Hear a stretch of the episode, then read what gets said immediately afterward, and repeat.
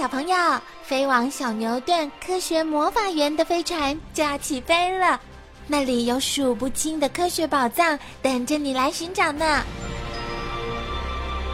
小朋友也可以请爸爸妈妈下载小牛顿 APP，到手机或平板上看好多有趣的动画电影哦。好了，小朋友，快快系上安全带，开始我们的奇幻之旅吧！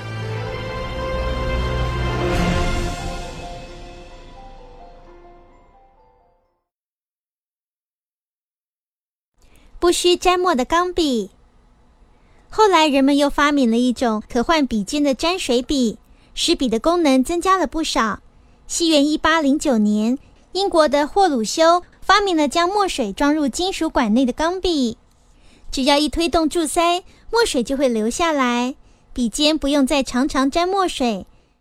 但是，这种钢笔要常常推动注塞，不是很方便。到了西元一八八四年。美国华特曼运用了毛细管现象，设计出能使墨水自然渗出的钢笔，这时才使钢笔真正成为一种实用的书写工具。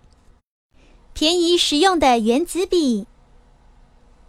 到了十九、二十世纪，书写工具的大革命就是原子笔的发明。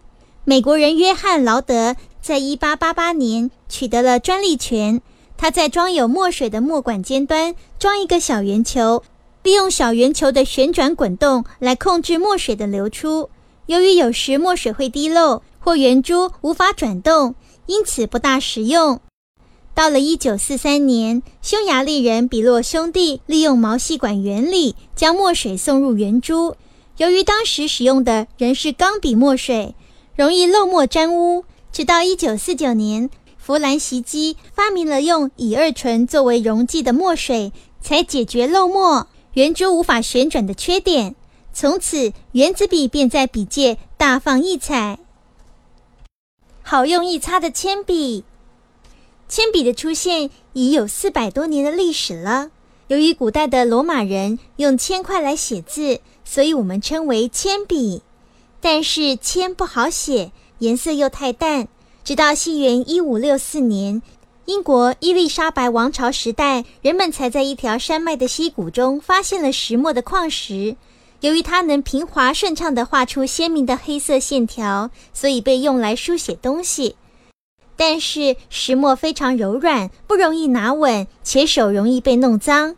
后来人们就用线或布条缠绕在石墨条上，制成了简单方便的铅笔。后来又慢慢的改良，才将石墨包在木材中央，成了现在常见的铅笔。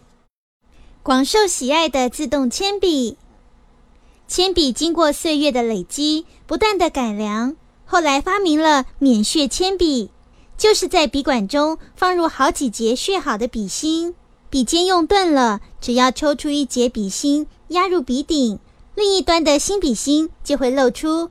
后来人们又改良出自动铅笔，装入笔芯后，只要轻轻一按就可以使用，造福了铅笔的爱用者。各式各样的笔，每个人都会用到笔，但各行各业用的笔并不太一样。无论是老师上课用的粉笔，画家用的油画笔，木匠用的木匠笔，或是裁缝师用的粉饼笔，都各有特殊的功能哦。